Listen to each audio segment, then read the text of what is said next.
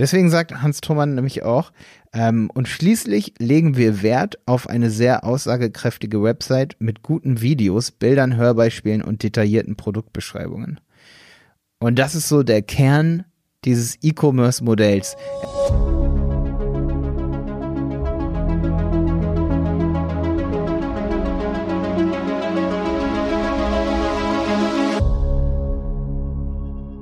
Es ist ja auch tatsächlich so, dass wir eigentlich jede Woche mit Thomann zu tun haben. Ne? Also sei es entweder mit dem Equipment, was wir hier in der Agentur haben, oder mit dem Equipment, was neu in der Agentur dazukommt. Ja, das stimmt. Ich habe auch, ich stelle auch neben den Bestellungen, die ich bei Thomann tätige, oft Anfragen an Thomann. Also oft so, hey, wie viel Bit hat euer T-Mix-Interface, dieses große da für 160 Euro, wie viel Bit hat das? Habe ich gerade eine E-Mail hingeschrieben. Habe ich witzigerweise noch keine Antwort drauf bekommen. Das ist ungewöhnlich. Ich, das ist ungewöhnlich. Normalerweise sind die innerhalb von, also die antworten eigentlich sofort, ne? Der, der Kundensupport ist eigentlich heftig gut. Wenn man bestellt hat. Ich glaube, so auf Presale-Anfragen sind sie witzigerweise so. gar nicht so. Zu, bei diesen technischen Detailfragen brauchen brauchen sie meist so drei, vier Tage so. Aber das ist auch okay, weil guck mal, bei Amazon würdest du niemals eine Antwort kriegen so. Ja, stimmt. Hey Amazon, wie viel Bit hat dieses Interface so? Was ist ein Interface? Bestell's doch einfach nicht. Kommt dann, kommt dann so als Antwort. Ja, genau. ähm, nee, bei, bei Thomann, äh, ich glaube, das haben die sich auch von Anfang an auf die Karte geschrieben, dass die Liebe zu ihren Produkten zeigen und äh, dementsprechend auch jeder Mitarbeiter im Callcenter, sage ich mal, kompetent ist, fast zu jeder zu jedem Gerät irgendwie was zu sagen. So. Ja, ja, ich glaube, immer das Gefühl, Spezialabteilungen. So ja, na, natürlich, natürlich, aber man hat trotzdem immer das Gefühl, dass man mit einem Fachmann redet mhm. und nicht nur jemand, der irgendwie die Kundenanfragen abfrühstückt, sondern auch wirklich Findest du nicht? Also ich hatte jetzt ein paar Mal Kontakt. Ähm, Doch, finde ich voll, voll. Okay, okay, ja. weil du so guckst. Nee, ich guck nur so, weil ich dachte, lass uns mal Thomann kurz vorstellen also ja, klar, klar. Wir müssen mal Thomann vorstellen als Musikfachhandel, der ja. auf jeden Fall gegen Amazon, sagen wir mal, gewonnen hat im Musikfachhandelbereich. Völlig gewonnen, machen 850 Millionen Euro Umsatz im Jahr, so ungefähr in dem Dreh, wahrscheinlich manchmal auch ein bisschen weniger. Dieses manchmal. Jahr, also ich habe jetzt im Kassenzone-Podcast äh, gehört, dass sie dieses Jahr die Milliarde knacken werden. Okay, ziemlich sicher. Hätte ich mir auch fast gedacht. Mit hm. 1400 Mitarbeitern, hm. feste und auch freie tatsächlich. Und wie ja, viel? Hast du gerade gesagt? 300 oder? 1400. 1400. Ich, 300 Support-Mitarbeiter hatte ich nur gerade im Kopf. Ich glaube 300 im Callcenter. Das kann gut sein, ja. Die aber auch alle Flöte spielen oder Bass oder irgendwie sowas. Ja, ja, ja. ja. Ähm, also, um mal unsere Quellen auch zu nennen, wenn du mehr noch über Thomann wissen möchtest, ich habe einen tollen Frankfurter Rundschau-Artikel gefunden. Einfach mal von Tobias Schwab ist der. Das ist ein Interview mit dem Thomann-Gründer Hans Thomann. Und da kann man vielleicht auch noch dazu sagen, Thomann hat als kleiner, als wirklich lokales Musikgeschäft, als ganz klein, irgendwo. In so einem Minidorf in, in der Nähe von Bamberg haben die gestartet. 150 Einwohner, haben da so als kleiner Musikfachhandel alle abgefrühstückt, bis alle da glücklich waren und dann irgendwie Mitte der 90er Jahre, glaube ich, sind die ins E-Commerce-Business gestartet, ne? Ja, ich hätte auch eine Geschichte von, also ich hatte schon ungefähr 2000 sagen wir mal so 2003 oder 2002 Kontakt das erste Mal, sag ich mal, zu Thomann. Und zwar gar nicht selber, sondern da habe ich eine kleine Geschichte von meinem Vater. Mein Vater hat zu mir gesagt, du auch? Ja. Echt jetzt? Ja. Okay. Ich wollt, dann erzähl, ich, soll ich zuerst erzählen? Ja, bitte, aber es ist witzig. Also da war ich, da war ich 13, ne, 2002. Und da sagt mein Vater, ja, mein Was? Musikkumpel, der Josef, der bestellt immer bei Thomann und die haben voll den guten Support.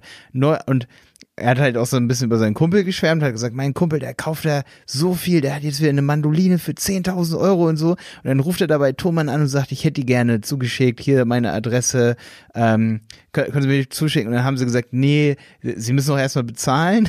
Damals war das halt noch so klassisch mhm, Versandhandel, auch mit Anrufen und so. Mhm. Und dann sagt er, nee, gucken Sie sich mal meine Kundenhistorie an. Und das ist Thomann wohl seinen Account durchgegangen, hat gesehen, dass er im letzten Jahr für 100.000 Euro bestellt hat. Und dann haben sie gesagt, so ja, okay, dann schicken wir dir die Mandoline jetzt einfach zu und dann hier Rechnung. Und das war dann aber, also da gab es den E-Commerce-Shop schon, den Online-Shop? Den gab es wahrscheinlich noch nicht so intensiv. Wahrscheinlich okay. eher so ein Versandhandel mit Katalog nach Hause und so. Ja, genau. Ich, hab, ich kann mich nicht mehr, es ist witzig, dass du deinen Vater erwähnst, weil ich habe auch eine Anekdote von meinem Papa, weil ich kenne Thomann jetzt nicht erst seit der Agentur hier, sondern äh, oder seitdem ich mich für Musik interessiere, sondern echt von meinem Papa, der auch Musiker ist, also er spielt Gitarre und ähm, wir haben früher immer äh, diesen so, so ein Flyer so ein Flyer zugeschickt bekommen. Das war so ein, das waren eigentlich nur so, keine Ahnung, irgendwie acht DIN A4 Seiten, wo dann einfach aufgelistet die ganzen Artikel waren. Das war nicht mal mhm. so, ein richtig, mhm. so ein richtiger Katalog mit Bildern, sondern einfach die Arti Den also haben die, die immer noch, glaube ich. Ich glaube, den haben die auch noch. Das Ja. ist so, muss man so auseinanderknicken, knicken, ne? Dann hat man so ein großes Blatt, glaube ich. Ich glaube so, Obwohl, ja. nee, nee, auch so ein, auch so ein Flug.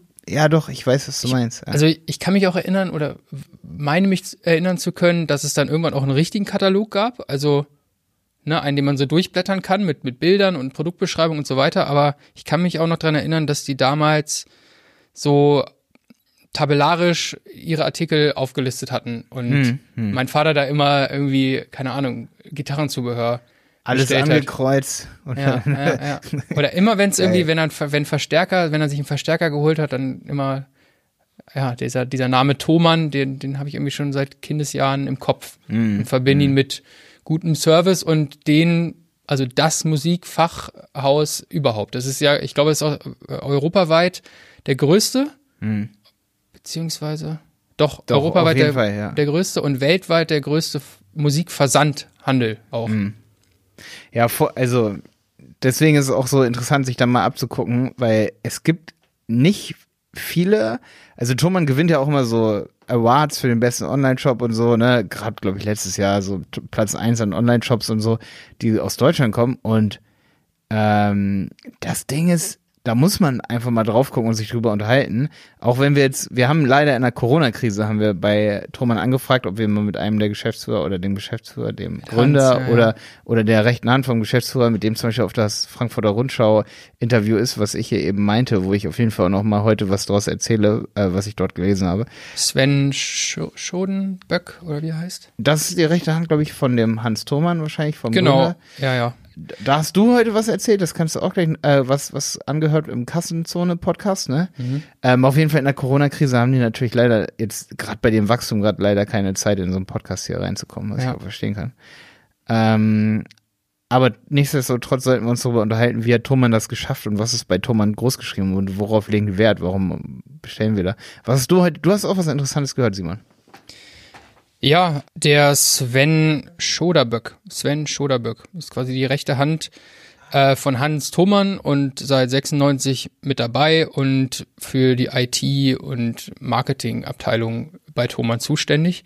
Er hat halt ähm, ganz grundlegend mal erzählt, was, was, was, wie Thomann angefangen hat, eben, ne, das, was du auch gelesen hast, als kleiner Musikfachhandel und dann irgendwann als Pionier schon fast. Also ich glaube, die waren nicht damals die einzigen, die damit angefangen haben, aber die einzigen, die eben, also die Mitarbeiter waren alle selber Musiker, die Mitarbeiter.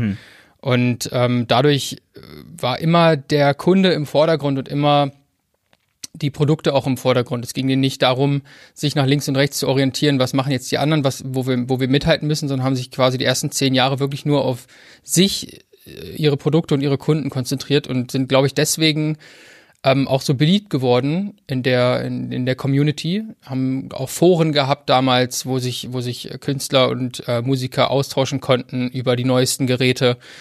Und dadurch hat Thomann irgendwie diesen, diesen, diesen Namen sich, sich gemacht und ja, alle schwören darauf. Gerade auch, wenn man mal jetzt die Kundenrezension im Online-Shop vergleicht, Amazon und Thomann, das ist nicht, das ist nicht äh, auf einer Waage aufzuwiegen, was du da, was du da an Informationen rausbekommst, weil die Leute, die da kommentieren, auch wirklich Ahnung haben und auch zu komplizierten Geräten ähm, gute Tipps und gute äh, Nutzererfahrungen einem Neukunden mitgeben Ja, können. und weil die Nutzer ja Thomann lieben, kommentieren sie dann viel länger zum Produkt. Und das habe ich auch schon oft, gesehen. Ja, ja, auch wenn das Produkt nicht gut ist. Ich habe auch schon mal, ich mache bei Amazon würde ich nie irgendwas äh, bewerten so und was Langes schreiben, aber bei Thomann schreiben die Leute wirklich, selbst wenn es nicht gut ist, probier dann lieber das und das hier aus dem Shop aus Thomann. Mhm. Kannst du auch das und das bestellen. Habe ich auch schon oft gemacht. So ich so, ey, das AKG D5 ist cool, aber wenn du noch mehr willst, nimm das Sennheiser E945. Wohingegen man bei Amazon dann eher so drauf schimpfen würde, ja, toll, überhaupt nicht so, wie ich es erwartet habe und Scheißprodukt. So, Obwohl ne? ich sagen muss, ich will, nicht, dass mich hier falsch versteht. Wenn der, Simon hat heute das ähm, Sennheiser E945, übrigens auch von Thomann. Ich habe hier das AKG D5, vielleicht, und wir bearbeiten das auch nicht so doll im Nachhinein, dass alle, die sich für Podcasting interessieren, ähm, auch mal gucken können, was ihnen da mehr gefällt, weil das sind relativ kostengünstige, aber extrem gute dynamische Mikrofone für nicht so krass halt optimierte Räume. Ich glaube, das AKG D5 kostet so 70 Euro, ne? Mm, 69 Ohne jetzt hier Werbung machen Euro, zu ne? wollen, aber also ich würde wirklich dieses Mal die Tonspuren ganz komplett unverändert lassen, also Ja. höchstens von der Lautstärke anpassen. Ja, bitte. Und da könnt ihr dann ja auch gerne mal kommentieren, welcher Sound euch besser gefallen hat. Ja, das kann man bei so einer Folge natürlich mal testen, weil es wirklich auch um Thomann als Musik und die verkaufen natürlich auch Mikrofone und ich glaube, ein großes neues Segment sind Podcaster und Content Producer für YouTube. Mhm. Ähm, wir, welche Podcast war das? war der Kassenzone-Podcast, wo du die Folge gehört Genau, hast. da ne? hat der äh, Alexander Graf auch angemerkt, dass äh, es sowas quasi noch braucht auf der Thomann-Seite. Es gibt ja, also Thomann hat ja ähm, neben dem großen Shop so kleine Vertical Sites, nennt man das, ne? Wo es gar nicht um den Verkauf geht, sondern nur um Informieren und Content und so weiter. Zum Beispiel piano.de mit Doppel-O geschrieben ist zum Beispiel eine Seite, wo man sich komplett über, ähm, ja, über alles, was mit, mit Klavier und, und Flügel ähm, und Tasteninstrumenten zu tun hat. Und sowas gibt es eben für Podcaster noch nicht. Und Content Marketer, sag ich mal, oder, oder YouTuber, ne? Meintest du gerade? Mhm, ja, Weil das ja voll. alles so ein bisschen auch verschwimmt mit, mit professioneller, sag ich mal, Audio und ähm, ja, Mikrofon, also Mikrofon und Audiotechnik. Und ich glaube, das wird jetzt auch bald kommen, Mhm. dass es da so eine eigene Seite gibt, eine eigene Landingpage quasi für Podcaster.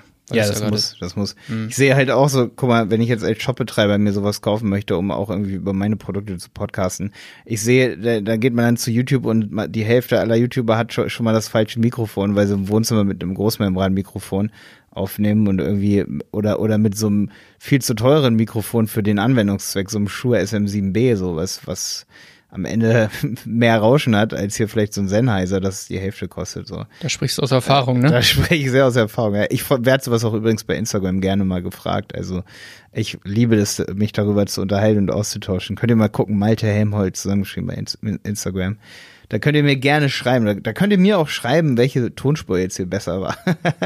die von Simon oder die von mir. Okay, was auf jeden Fall wichtig ist, dass Thomann damit, glaube ich, auch so ein neues Marktsegment sogar noch dazu erschließen kann, weil auf YouTube ähm, wird natürlich auch echt viel empfohlen. Obwohl ich sagen muss, was ich bisher nicht so cool fand, aber das haben sie, glaube ich, auch nicht nötig. Das spricht dann doch vielleicht auch wieder für sie. Also das Affiliate-Programm, sie haben eins, aber es sind irgendwie so zwei Prozent, die man dann am Ende bekommt. Also es ist jetzt nicht viel, nicht attraktiv für Affiliates oder so, dass man da Affiliate-Marketing mitmacht. Kann aber daran liegen, dass sie das A gar nicht brauchen. Vielleicht wollen sie es auch einfach nicht. Ich weiß es nicht und wahrscheinlich sind die Preise bei, To- bei Thomann ist ja eben das Pricing sehr, sehr fair für den Musiker gehalten. Und wahrscheinlich passt das dann einfach nicht in die Philosophie, dann auch da noch 10% von abzugeben, was ich dann auch irgendwie wieder verstehen kann. Ne? Also dann lieber günstigere Preise und dafür nichts irgendwie an 100 Affiliates dann abgeben, ist auch eine Strategie, ne? Mhm. Ja, absolut. Und äh, dafür dann aber das für den Kunden günstiger machen. Da hat der Kunde was von. Und Ja. nicht irgendwie noch ein Affiliate, der dann irgendwie für Das meinte ich ja vorhin, die, das Augenmerk ähm, ist immer beim Kunden gewesen, von Anfang an. Mhm. Ja, So. und das ist top eigentlich. Das ist Ja. gut. Ich habe mir auch diesen Artikel rausgesucht und was ich auch richtig nice fand, da hatte Jenny nämlich jetzt auch gerade in der letzten Handel 4.0 Podcast-Folge über bei Kleidung, ne? Sagt sie ja, mehrere Models nehmen, einen Fotografen anstellen. Ist ja auch so mein Claim, ne? Dass man wirklich alles tut, damit der Kunde das Produkt richtig kennenlernen kann. Und da kam coole Kritik auch übrigens darunter und da wurde gesagt, ja, KMU können sich das doch nicht leisten, dann gegen die Großen anzukommen, wenn sie dann noch irgendwie einen Fotografen engagieren und so. War gute Kritik, weil es stimmt wahrscheinlich auch, aber man muss sich dann immer gucken, ähm, was war zuerst da? Henne- oder Ei-Problem ist es so ein bisschen so. Was muss zuerst da sein in dem Moment, damit das andere dann folgt? Ähm, musst du vielleicht doch einen Fotografen engagieren und erstmal eben die finanziellen Ressourcen irgendwie als ne, ir- irgendwie Kapital aufnehmen. Das sehe ich bei vielen Unternehmen so, dass Kapital für Werbung eben aufgenommen werden muss, Fremdkapital. Wenn man dieses Geld eben, wenn man als KMU sagt, nee, das Geld habe ich nicht, das kann man ja nicht immer sagen, dann kann man ja nie mithalten. Das bedeutet, wenn du jetzt aber einen Shop machst und du sagst, ey, du bist der Erste, der sagt, ich nehme mir dafür 100.000 Euro Kredit, einen Kredit auf, dass ich einen Fotografen mir für zwei Jahre anstellen kann und zusätzlich mehrere Models noch und es gibt so viele Leute bei Instagram, die irgendwas anziehen und bei dir in der Nähe sind, mit denen man sich connecten kann, die das mal, die das jetzt nicht so machen, dass du da äh, pro Model 1000 Euro pro Drehtag hinlegen musst, sondern vielleicht mal ein Huni. Ey, und dann kannst du Bilder machen und die, und da muss ich echt was ansprechen, was Troman wahrscheinlich auch hinkriegt, das ist sowas wie Doppelnutzen dann eben, ne? Ähm, ist vielleicht ein bisschen Exkurs jetzt von Thomann weg, aber man kann nicht immer sagen, nee, Kundennutzen erstellen geht nicht, weil ich habe nicht das Geld dafür. Mhm. Das ist ja völliger Blödsinn, weil du kannst mit den Sachen, die du dann erstellst, einen Doppelnutzen hervorrufen. Diese Models mit mehreren Größen bei Instagram posten. Also Jenny sagt, man kann die Größe nicht erklären, erkennen so richtig, wenn das nur eine Person anhat und da steht, die Person hat das in L an. Man müsste mehrere Personen sehen mit mehreren Größen. Mhm. Und ähm, vielleicht ist es dann so, wenn du viel mehr Bilder hast, bei Instagram damit bist, bei Facebook damit bist, bei TikTok irgendwie damit bist und mit den Modellen connectest, äh, mit den Models connectest, dass du dann einen viel viraleren Effekt hast und auf einmal wirst du richtig groß. Und dann bist du kein kleines KMU mehr, dass ich das nicht mehr. Ne? Also das meine ich mit was, was zuerst da? Du kannst ja nicht sagen, ich habe kein Geld, also kann ich kein Marketing machen. Hm. Das ist ja schon mal von Grund auf so, das kann ich mir nicht leisten. Dann, dann geht's ja gar nicht los. Dann kannst du ja, wo soll dann, mhm. die Leute kommen nicht von einfach von null auf gleich auf die Idee, oh, Thomann ist jetzt der coolste, da will ich jetzt bestellen. Mhm. Das hat immer einen Grund. Mhm. Ne? Und ich kann nicht sagen, ey, ich kann mir es nicht leisten, gute Produktbeschreibungen zu machen, so. Das geht nicht. Die Leute sollen so bestellen. Mhm. Das wird nicht passieren, so. Und ich habe auch in dem Artikel hier gefunden, dass, ähm, das fand ich so den coolsten Satz hier, den Hans Thomann sagt, ähm, weil das einfach so dazu passt und schließlich legen wir Wert auf eine sehr aussagekräftige Website mit guten Videos, Bildern, Hörbeispielen und detaillierten Produktbeschreibungen. Und das ist so der Kern dieses E-Commerce-Modells. Er sagt halt auch, wir gehen auf Beratung. Weil ich ganz stolz auf unseren Firmennamen, die Berater. Beratung hat was unglaubliches Positives, wenn man das im Kontext von E-Commerce sieht, ja. Weil wenn man seinen Kunden richtig berät, dann kauft er auch das richtige Produkt. Mhm. Und dadurch kommt es natürlich zu kleineren äh, Return-Quoten, sage ich mal, zu, zu weniger Rückgaben. Ne? Mhm. Und ähm, ey Simon, eine Sache, über die wir auf jeden Fall noch reden müssen hier. Bitte, bitte. Wenn es jetzt so um die, die haben eine fette Qualität, das können wir nochmal unterstreichen an der Stelle hier. Aber ich meine, das muss man einfach erstmal nachmachen, wenn man auch irgendwie in einem anderen Vertical ist und da irgendwie Fuß fassen will als E-Commerce-Business und sagen will, wir wollen Amazon überholen. Zum Beispiel, was habe ich gestern gedacht, so, kann eine ganz simple Sache sein, wie zum Beispiel Bilder äh, irgendwie oder Raumqual Raumklangqualitätsshop mit irgendwelchen Styropor-Sachen und so. Das ist zwar ein kleineres Vert Vertical, aber es ist auch ein Vertical, oder? Voll. Mhm. Das kann jede, ja, kann viel sein. Aber Auf was glaubst du, ähm, hat Thomann dann am Ende wirklich so erfolgreich gemacht, weil sie einfach so Pionier, ich, Pioniere waren so ja. in dem Ding? Weil, also das glaube ich nicht. Nee? Was ganz prägnant ist, was auch noch im Artikel steht, ich habe das ein bisschen analysiert und so geguckt, was ist wirklich ausschlaggebend. Das ist zum Beispiel, wenn, wenn Hans Thumann sagt, im Support arbeiten 300 Mitarbeiter, die alle ein Instrument spielen. Mhm. Und das finde ich auch so geil, weil die Philosophie haben wir auch ein bisschen als Agentur und das sehe ich auch unterscheidet uns von vielen. Dadurch lieben uns viele Kunden auch, dass ich sage, ey, die Leute, die bei uns sind, die brauchen Bock. Also das Wichtigste erstmal ist, dass sie Bock darauf haben, bei uns zu arbeiten und Bock auf das Team haben und Bock auf Marketing haben. Wer keine Lust auf Marketing hat und nur irgendwie Dienst nach Vorschrift macht, so, das funktioniert einfach nicht. Und viele Unternehmen sagen aber, wir brauchen jetzt jemanden für Google Ads.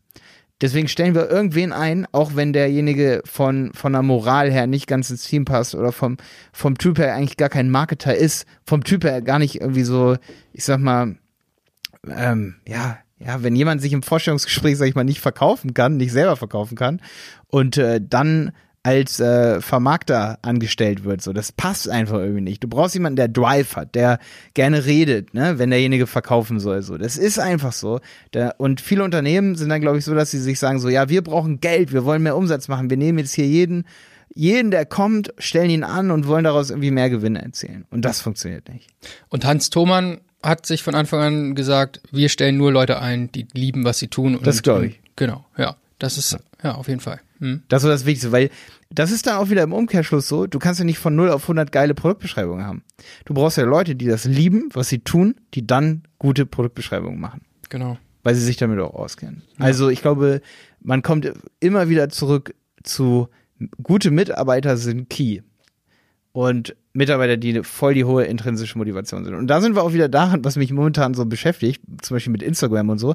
Da analysiere ich viele Unternehmen, die sich selber so darstellen. Ich habe jetzt gerade heute, ich sag das mal einfach, wer das jetzt ist. Ich habe zum Beispiel SEO-Küche gesehen, so. Da steht dann so, was ist SEO? Und dann darunter so eine Beschreibung, melde dich jetzt bei uns als Agentur, wo ich so denke, das ist Social Media Marketing, was bringt euch das? Mhm. Kein, keiner geht doch zu Instagram und schaut sich an so, äh, und recherchiert dort, was SEO ist und wird dann irgendwann Kunde bei denen. Das ist doch, da ist doch gar kein Vertriebskanal vorhanden. Hm. Instagram ist dafür da, dass auch mal potenzielle Mitarbeiter, ähm, bevor, dass jeder eigentlich, bevor derjenige sich an deine Agentur wendet oder an deine E-Commerce-Agentur oder an dein Unternehmen, ähm, und ich mache das selber so. Wenn ich irgendwen kontaktiere, ich wollte einen Webdesigner in Berlin kontaktieren, gestern, habe ich dann doch nicht gemacht, weil ich habe ihn nicht auf Instagram gefunden und konnte mich nicht von seiner Persönlichkeit überzeugen. So ist es, wenn, bevor ich irgendwo bestelle, gucken viele erstmal auf Instagram, was sie so haben, was sie so machen, was sie für Werte haben und so weiter.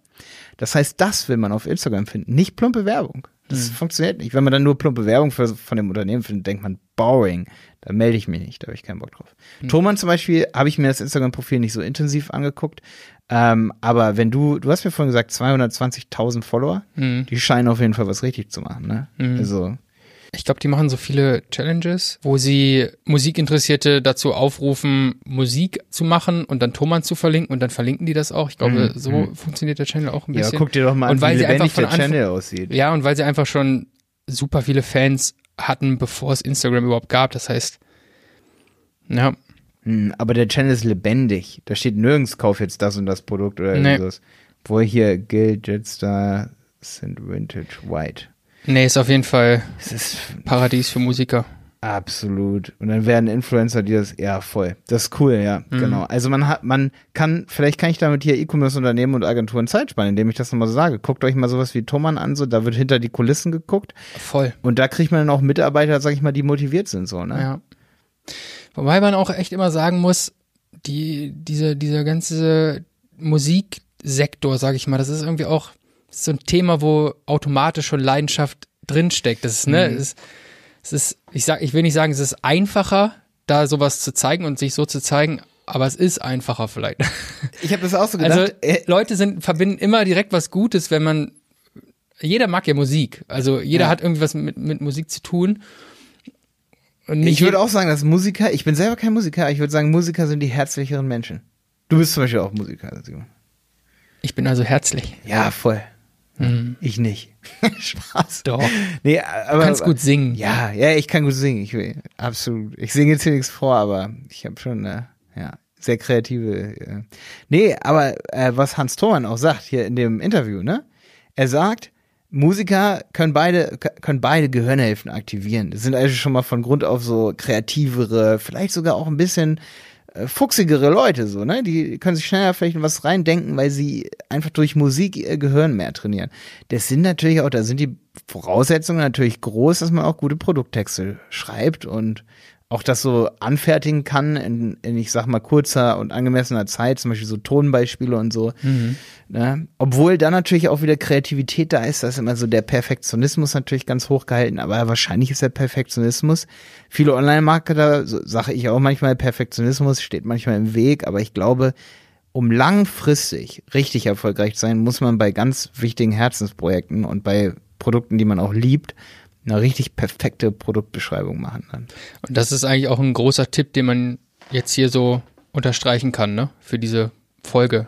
Mhm. Liebe dein Produkt. Also das sagen wir ja oft genug, aber ja, Thomann ist eben das Beispiel, wo man wirklich sieht, dass es funktioniert, auch wenn es ähm, so scheint, als wenn es bei Musik vielleicht einfacher ist, da so seine Leidenschaft reinzustecken, als bei einem unpersönlicheren Produkt. Aber es macht immer Sinn, sich damit zu befassen und immer Leute, ja, an Bord zu haben, die lieben, was sie tun. Hm. Und da habe ich mich auch gefragt, wie ist das eigentlich? Also Thomann kauft ja seine oder kriegt ja seine Produkte von den Herstellern direkt denke ich mal. Ja, Thomann stellt aber auch selber Produkte her, ne? Ja, aber nicht, ja, also, aber es ja, klar. Ist, ja. ist auf jeden Fall nicht, nicht super viel. Also die haben eine eigene Marke. Ich, ich wette 98 Prozent, da hast du schon recht, oder 95 Prozent ist natürlich von Herstellern und mhm. keine Eigenfertigung. Ja. Und da habe ich mich halt gefragt, kommt dann schon eine Produktbeschreibung aus dem Lager mit und dann wird es nochmal aus der, aus der Sicht des Musikers irgendwie umformuliert oder weil, also es gibt ja? Produktbeschreibungen, aber es gibt ja auch die, die, die Specs, sag ich mal. Mhm, genau. Die, die stehen ja fest, da kann man ja nicht viel dran rütteln. Das habe ich schon oft bei Online-Shops gehört, dass halt, wenn die Specs genommen werden, dann haben das alle anderen halt auch. Damit, damit hast du keinen Markt, keinen kein Vorteil. Das Nee. ist keine Konkurrenz. Nee. Und das kommt aber von den Herstellern mitgeliefert, Genau, die musst du, glaube ich, gut ausformulieren und gucken, Ja, ja. in welcher Reihenfolge ordne ich die an, in welcher Reihenfolge interessiert der Kunde sich dafür und was lasse ich vielleicht auch mal weg, ne? Mhm. Ähm, ja, und vor allen Dingen, wie ver verlinke ich auch mal das Handbuch und so, ne? Das ist natürlich auch immer mal wichtig. Mhm. Hier so wie, wie bei Mikrofon im Frequenzgang mit, mit verlinken oder ja, ich würde ganz kurz gerne noch auf das Thema Nachhaltigkeit auch zu, äh, zurückkommen, weil Hm. äh, zum Beispiel in dem Artikel, den ich gelesen habe, war ein guter Leitfaden hier auf jeden Fall. Danke Frankfurter Rundschau, dass ihr den, den Hans Thurmann interviewt habt. Ähm, wird auch, sage ich mal so, natürlich dann nachgefragt und das finde ich auch in Ordnung, dass kritisch nachgefragt wird. Ne? Ähm, manchmal ist mir auch ein bisschen zu viel kritisch, aber es muss natürlich nachgefragt werden, wie ist es so mit der Umwelt und so. Und da muss ich, kann ich hier nur eine eigene Meinung sagen, weil ich beschäftige mich ja viel mit E-Commerce so, um dann auch mal Thomann oder auch andere E-Commerce-Shops auch in Schutz zu nehmen. Also es ist halt wirklich so, dass wenn natürlich niemand kritisch nachfragt, was machen dann die Unternehmen? Die packen alles in Plastik ein und verschicken es. Das ist natürlich wirklich nicht gut.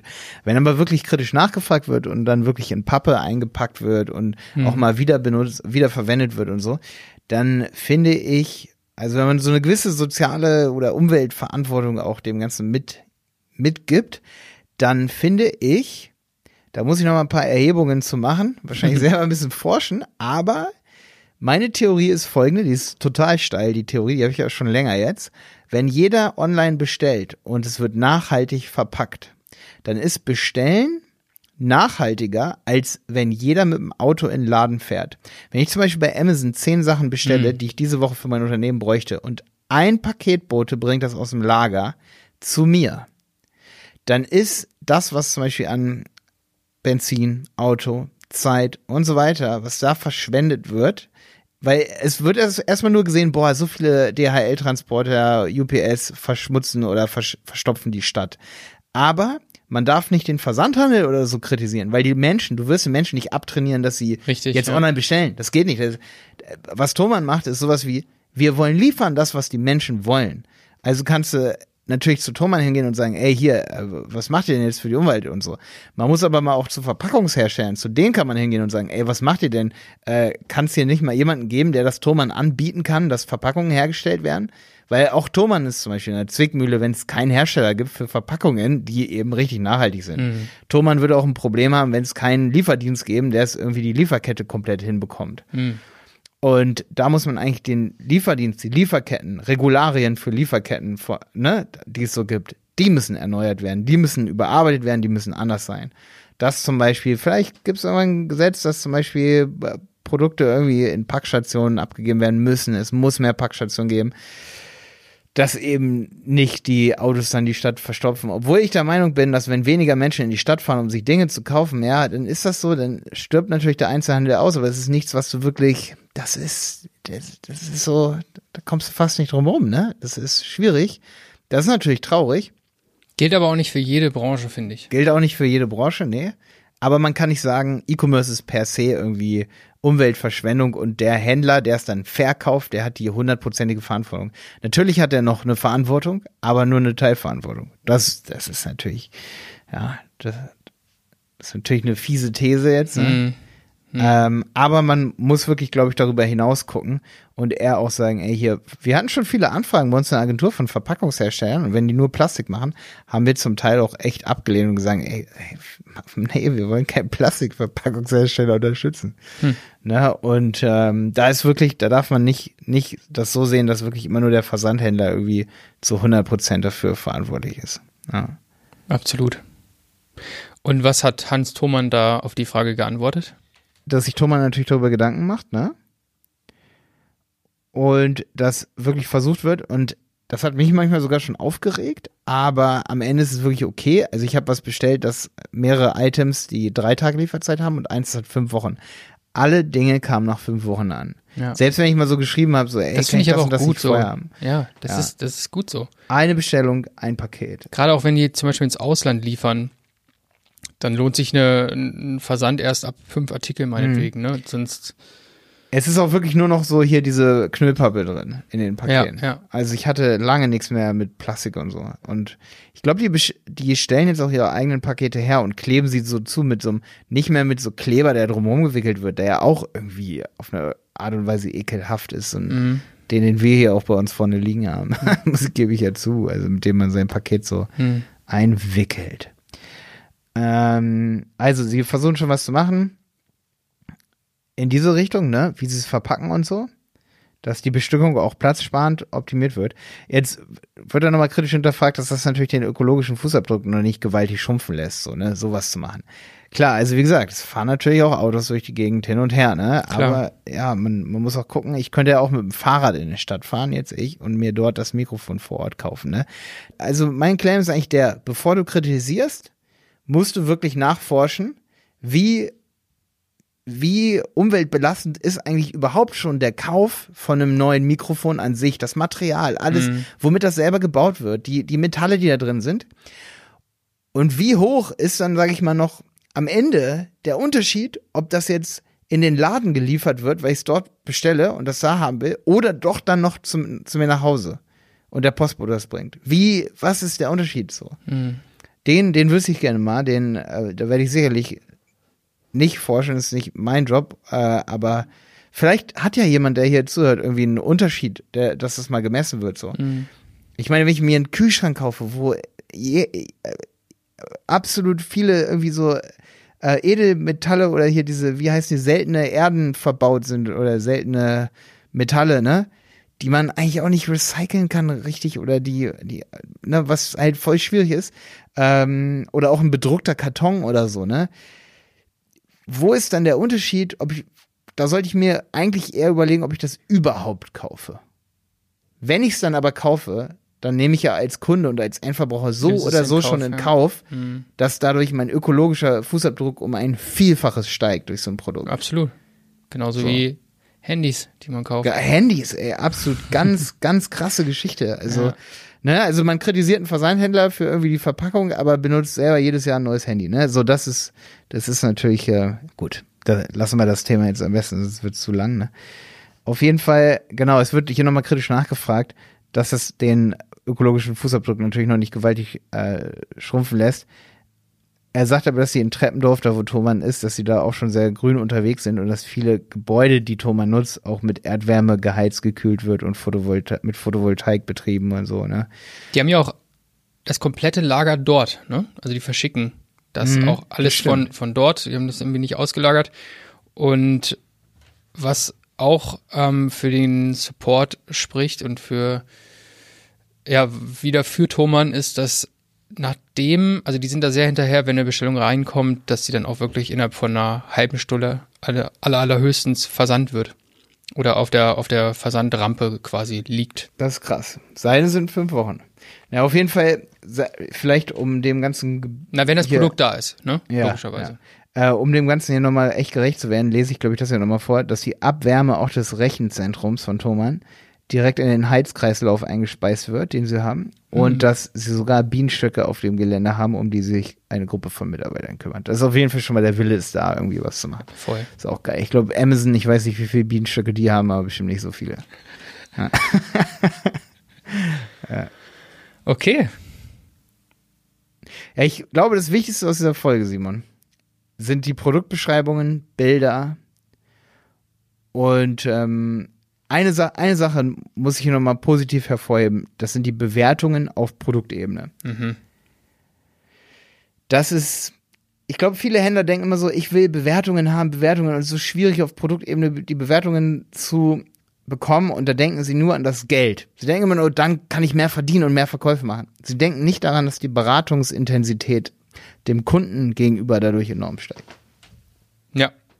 Weil überall Leute kommentieren und bewerten, die, wie du es vorhin schon meintest, dem, dem Laden an sich nichts Böses wollen, sondern, Ja. oder wie meinst du das? Nur, genau, weil man nur Ja. dem Produkt gegenüber und es auch mal völlig in Ordnung ist, wenn es schlechte Bewertungen gibt. Ja. Das ist natürlich, wenn du viele verschiedene Produkte hast. Ich glaube, äh, Thomann hatte ich gelesen, irgendwie, was war das, 17 Millionen Produkte oder so? Nur meine Daumenradschraube für Dings haben sie leider nicht. Ersatzdaumenradschrauben für so Goose-Mikrofone. die haben sie nicht. Hm. Aber ansonsten haben sie 17 Millionen Produkte. Und da kann es ja egal sein, wenn ein Produkt gedownrated wird. Dann nehmen sie das halt irgendwann aus dem Ja. Sortiment raus. Wenn du jetzt aber ein kleiner Handel bist, dann ärgerst du dich natürlich, wenn du dein Topseller-Produkt auf einmal schlechte Bewertung bekommt. Hm. Aber das ist natürlich eine Motivation, sein Produkt zu ändern. Wenn wir jetzt als die Berater Online-Marketing auf Google schlechte Bewertungen bekommen, hey, dann danke für die Bewertung, wenn sie konstruktiv ist. Also wenn da steht, ey, ihr seid Abzocker, sowas haben wir mal bekommen, weil hier hat wer angerufen und der hatte ein bisschen zu viel getrunken vielleicht, ich weiß es nicht. Auf jeden Fall, der hat gesagt, ihr seid Abzocker. Wir haben einmal mit ihm telefoniert, ich wollte ihm sogar helfen. War natürlich eine freche Nummer. Aber wenn ähm, jemand wirklich schreibt, so, hey, ihr habt mir geholfen, es hat nicht so viel gebracht für mich, weil es woanders hat mehr gebracht und das stimmt oder irgendwie so, ne? Hey, dann ist das eine Motivation für uns, noch geilere Marketing-Sachen zu leisten.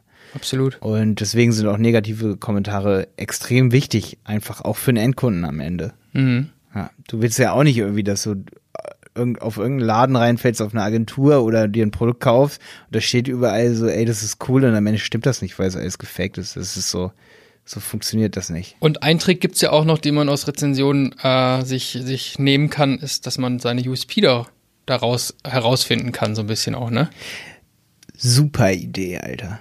Ja, das habe ich nämlich auch schon, das, da habe ich glaube ich eine ganze Podcast-Folge drüber oder so. Da haben wir schon mal drüber gesprochen, auch hier in dem Podcast. Ja, voll. Also Aber das ist halt, ne, das ist so, ich halte ja bei uns das SEO-Team dazu an, wenn das Produkt überarbeitet wird mit der Produktbeschreibung von einem Kunden von uns, dann soll immer schön bei Amazon geguckt werden, was da die Leute so schreiben, wenn da viele Bewertungen sind. ja, Ja, also, wenn die schreiben, hey, das ist der Lippenstift, der hat einfach eine richtig schöne Farbe. muss man aber natürlich aufpassen, Das- weil auf Amazon viel Fake unterwegs ist, ne? Was ja, ich jetzt nicht sagen ja, will, aber Ja. Vielleicht gibt's, ja. ja. Muss Vielleicht. Aber vielleicht sind selbst die Fake-Bewertungen, die Bewerter von Fake-Bewertungen, vielleicht sind die auch voll kreativ und dann haben die für dich recherchiert. Nach USP. Weil die schreiben dann ja auch plus, plus, plus, plus, plus, minus, minus, minus, so weißt du.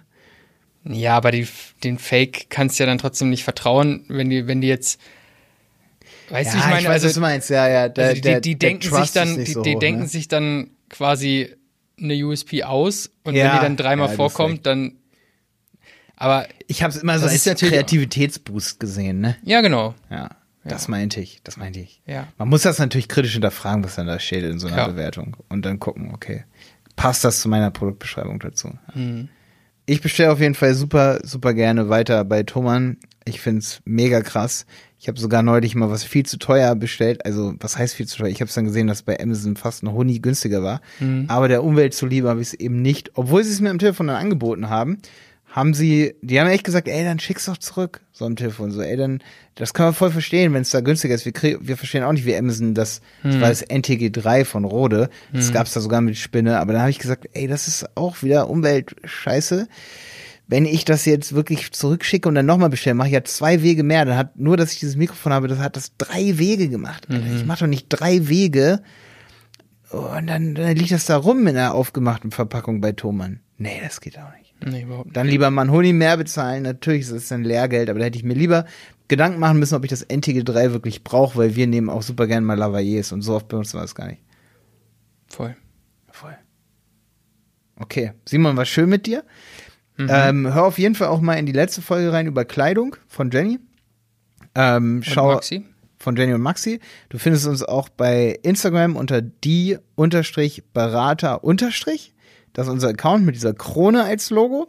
Da findest du auch immer wieder neue Podcast-Folgen. Also wenn du da folgst, dann kannst du auch immer in der Story hier so ein bisschen hinter die Kulissen gucken, wie wir das Ganze hier aufbauen und welche E-Commerce-Unternehmen wir noch so betreuen. Und da zeigen wir auch manchmal, wenn wir es mit dem Kunden absprechen, was wir so für Marketing-Hacks uns ausdenken. Schau da einfach mal vorbei. Und auf die Berater selbst. Da haben wir eine ganze Sektion mit unseren Podcast-Folgen, wo die auch nochmal zusammengefasst werden und man alle Infos nochmal nachlesen kann. Ich weiß gar nicht, ob wir das schon mal. Ja, stimmt. www.dieberater.de zusammengeschrieben. Genau. Ja. Slash Podcast. Der Handel 4.0 Podcast ist eine Produktion von Die Berater Online Marketing. Mehr Infos zum Podcast und unserer Agentur findest du auf www.dieberater.de. Bis zum nächsten Mal.